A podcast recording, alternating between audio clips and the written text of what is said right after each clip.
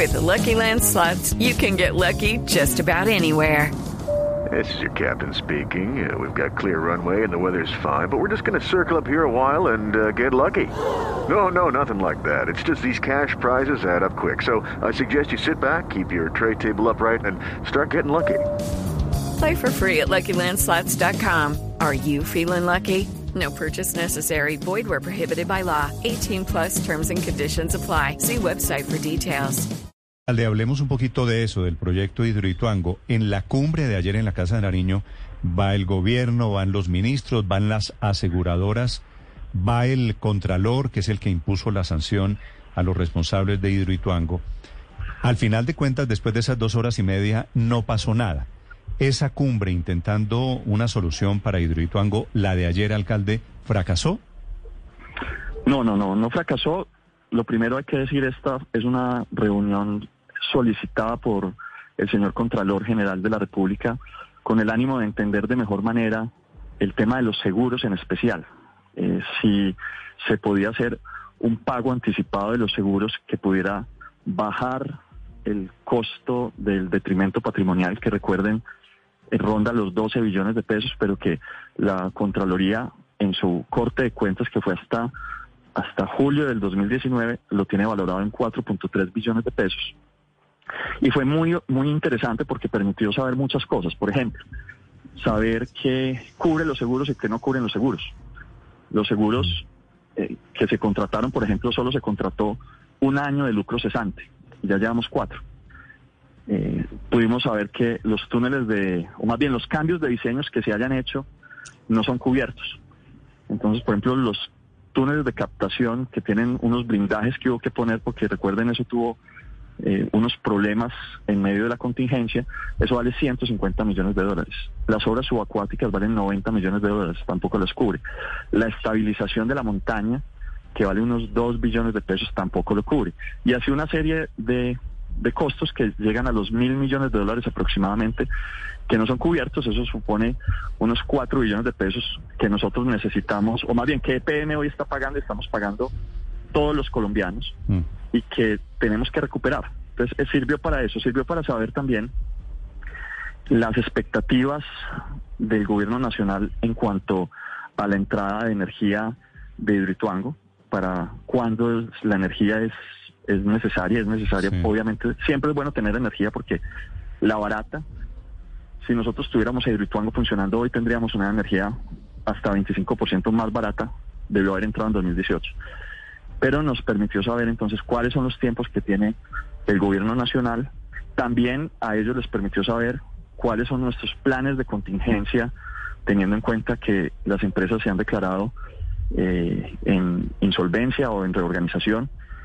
Y adicionalmente eh, saber... Pues, pero, pero las empresas se han declarado en insolvencia y en reorganización, que es con INSA, Ramón H., y ayer con concreto por cuenta de la sanción de la Contraloría. Bueno, hay varias interpretaciones. Algunos dicen que también podría ser una estrategia para evitar el cobro por parte de la Contraloría. Eh, obviamente eso, pues, habrá un, todo un debate jurídico. ¿Qué pasa con las deudas cuando una empresa se declara en esta ley de insolvencia o de reorganización? Y pues ahí va a haber toda una discusión. Pero lo que sí es cierto es que al declararse las empresas que son las responsables de los daños de Hidroituango. Aquí no podemos equivocarnos, porque es que se ha tratado de ver a las pobres empresas como las víctimas.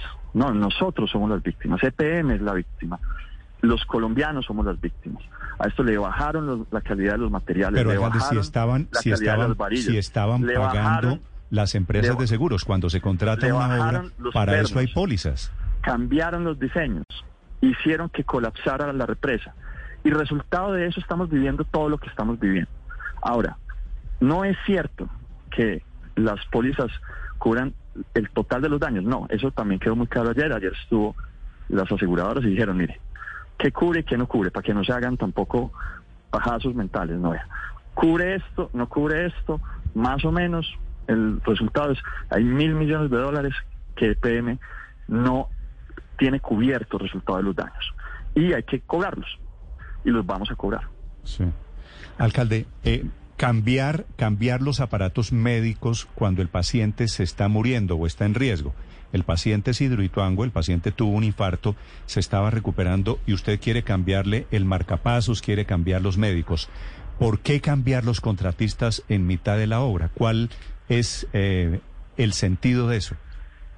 Bueno, vámonos a ese ejemplo. Entonces usted tiene el ventilador, está en la cama de cuidados intensivos y empieza a ver que el ventilador empieza a titilar.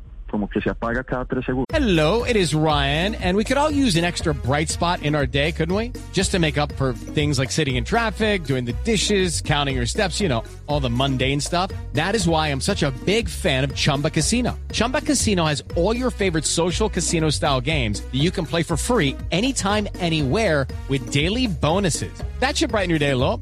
Actually, a lot. So sign up now at chumbacasino.com. That's chumbacasino.com. No purchase necessary. BGW. Void were prohibited by law. See terms and conditions. 18 plus. De pronto eh, empieza a escucharle un ruido raro. Y entonces usted empieza a entrar en el dilema de qué hace. ¿Lo deja con ese ventilador o le hace un cambio de ventilador?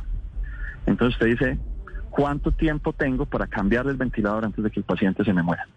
A eso hemos estado dedicando, dedicados nosotros. ¿Qué estamos viendo? Unos contratistas declarados en insolvencia, eh, unos contratistas condenados como responsables fiscales en primera instancia eh, y con un fallo que podría producirse según los tiempos pues reglados en, en- antes de terminar el año, que obligaría a que, mejor dicho, es como que se apague el ventilador. Entonces usted sabe que el ventilador está que se le apaga. Y entonces usted Alcalde. como gerente tiene que tomar una decisión de cómo hacer que esa transición sea lo más rápida posible. Y al mismo tiempo que el que le vendió el ventilador malo pague. Entonces nosotros tenemos las dos misiones porque los colombianos estamos cansados de que los Claro, responsables digo- de los daños digo, no los daría, paguen. daría la impresión, alcalde, si, si utilizamos la metáfora del paciente, lo primero es salvemos al paciente y después vemos de quién fue el error. Aquí están por castigar al médico, que seguramente necesita ser castigado el médico, por castigar a los fabricantes de los marcapasos, que seguramente hay que castigar los alcaldes si cometieron un error. Pero la prioridad no debería ser salvar a Hidroituango, que es el paciente. Claro, y eso es lo que estamos haciendo. Nosotros arrancamos en noviembre un plan de, de lo llamamos plan B o, o plan de transición. Cuando nosotros llegamos, nos decían, un cambio de contratistas generaría un retraso de 18 meses. Es decir, desconectar al paciente 18 meses. Decíamos, no, eso mata el proyecto. Y lo hemos ido bajando, bajando, bajando, bajando. Hoy estamos entre dos y cuatro meses. ¿Qué sigue, Néstor? Muy importante decir qué sigue. Si hay un fallo en segunda instancia, la ley le otorga a los contratistas un derecho. ¿Cuál es ese? No solo en Medellín con Hidroituango, sino en todos los proyectos que tienen el país, en el metro de Bogotá, en las vías que tienen en varios sectores del país, les da una opción y es ellos escoger a quién le delegan, a quién le concesionan o más bien a quién le ceden los proyectos que tienen en marcha. La, una vez, o más bien, en el caso ya entonces de Hidroituango, esa sesión nosotros estamos esperando que el, sesión, el cedente, que es el concesionario, nos diga a quién le va a ceder. Mire que son ellos los que tienen el gran poder de decidir a quién le ceden. Ellos tienen esa alternativa o decir simplemente acabamos el contrato. Nosotros Sí. estamos preparándonos para todos los escenarios. Les estamos diciendo a ellos, díganos a quién le va a ceder, porque es que el fallo no, no lo hacemos nosotros. Los fallos, el fallo es un fallo por la responsabilidad de ellos, por los daños que hicieron. Pero también dígame si no va a ceder, porque nosotros no podemos dejar al paciente sin oxígeno. Y por eso ya avanzamos en un proceso de contratación objetiva en caso Alcalde. de que el concesionario no escoja a alguien. Sí, alcalde, lo, lo preocupante de todo esto es que de Hidroituango depende la sostenibilidad energética del país. Usted nos dice que ha venido disminuyéndose el tiempo de demoras y hay cambio de constructores, pero la auditoría de Deloitte de marzo de este año es muy contundente frente a ese punto. La revelamos ayer en, en Meridiano Blue y dice que si llegase a haber un cambio de constructores, evidentemente se va a incumplir el plazo que se había dado por parte de PM de que la primera turbina de Hidroituango entre en operación en junio del año entrante. Y si eso pasa, pues las consecuencias para el país o es que hay desabastecimiento de energía o suben los precios para todos los colombianos. ¿eso no sería ya una consecuencia muy dura para todos? Ricardo, lo primero que hay que reconocer y entender es que esta represa debió empezar a funcionar en 2018. ¿Quiénes son los responsables de que esta empresa y de que esta represa más bien no esté funcionando desde 2018? ¿Nosotros o los que le bajaron la calidad a los materiales, los que le bajaron la calidad a los hierros, los que le bajaron, los que no pusieron los pernos que eran, los que cambiaron los diseños? No hay una, una clara responsabilidad. No podemos cambiar la narrativa y decir entonces que ahora los responsables somos los que estamos tratando de arreglar el problema.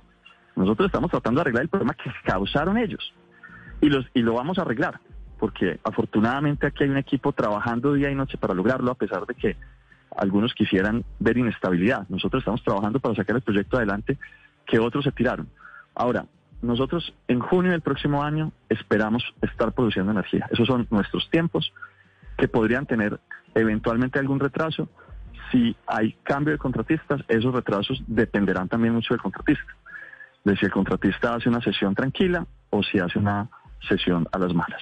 Sí, pero alcalde, dice usted que ayer... Por ejemplo, a mí me gustaría preguntarle, a mí me gustaría preguntarle a los contratistas eh, si ellos, teniendo en cuenta que las condiciones en las que están de insolvencia y adicionalmente con un fallo ya de primera instancia condenándolos a ellos como los responsables, si ellos ya pensaron cuál va a ser la empresa a la que le van a ceder. Eso sería muy importante porque eso nos va a dar la información, y es lo que les estamos pidiendo ahorita, nos va a dar la información de si nos vamos por el plan B o por el plan C. El plan B es que ellos nos digan quién, que eso es lo que dice la ley. El plan C es avance rápido en el, en el contrato directo de nosotros, en el contrato de selección objetiva de nosotros. Sí. Es decir, esto que usted nos acaba de explicar, alcalde, es lo que usted explicó ayer en la reunión en la Casa de Nariño. ¿Eso es lo que usted llama el plan de contingencia? ¿Qué estaban, a ver, qué, qué nos pidió de alguna manera en la mesa? Eh, o más bien, ¿qué hicimos en la mesa? Cada uno de los actores dijo cómo funcionaba su proceso. La Contraloría dijo cómo funcionaba el proceso, eh, que no es otra cosa que que si pagan, entonces pueden continuar. Entonces, les dijimos más o menos cuánto es lo que tienen que pagar y ahí estamos en ese proceso.